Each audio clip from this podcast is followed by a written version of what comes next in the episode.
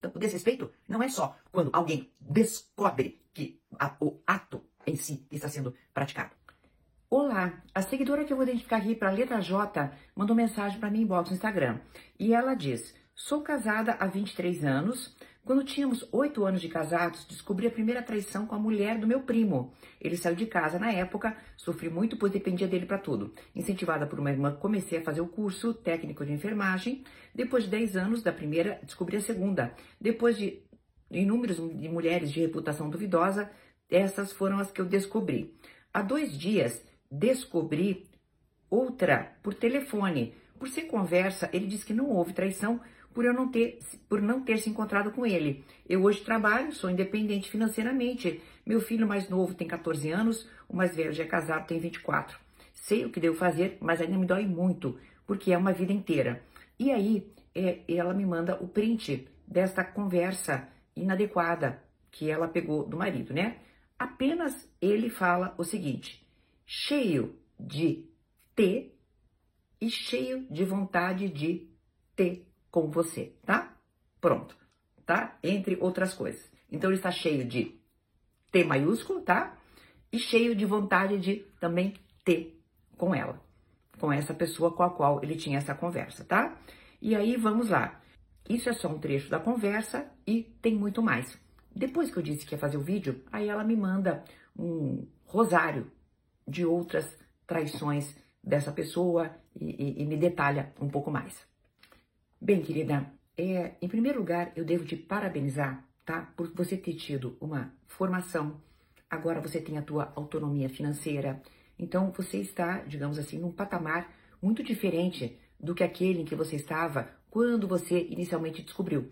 Porque a gente sabe que quando alguém é o esteio financeiro da família, ou seja, a base financeira, o pilar financeiro, as dificuldades de deixar a situação são muito maiores.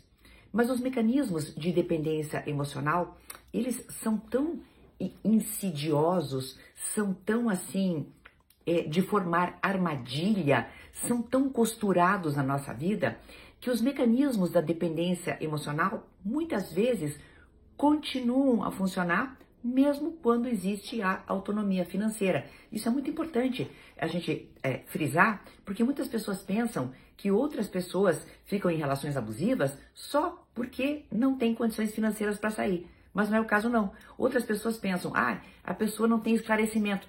Também não é o caso. A dependência emocional, muitas vezes, é uma maneira que a nossa história de vida encontrou para que a gente se sinta seguro ou segura.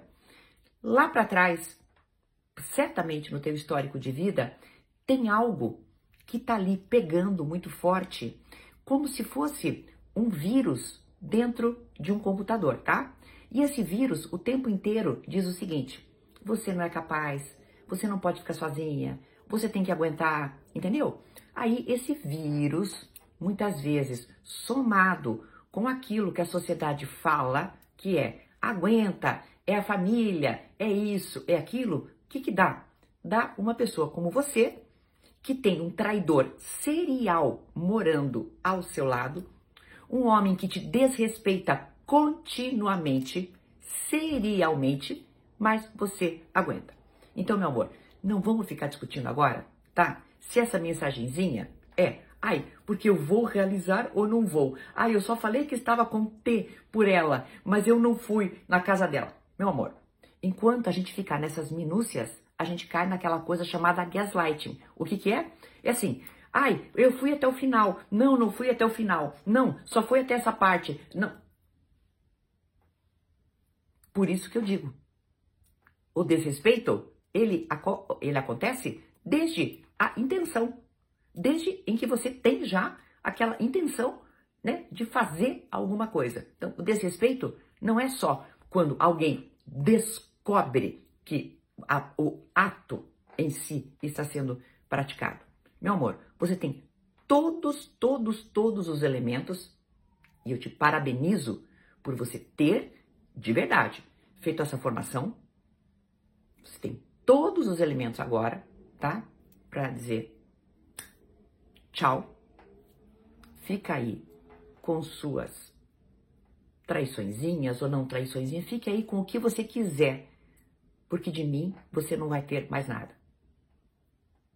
Até uma próxima.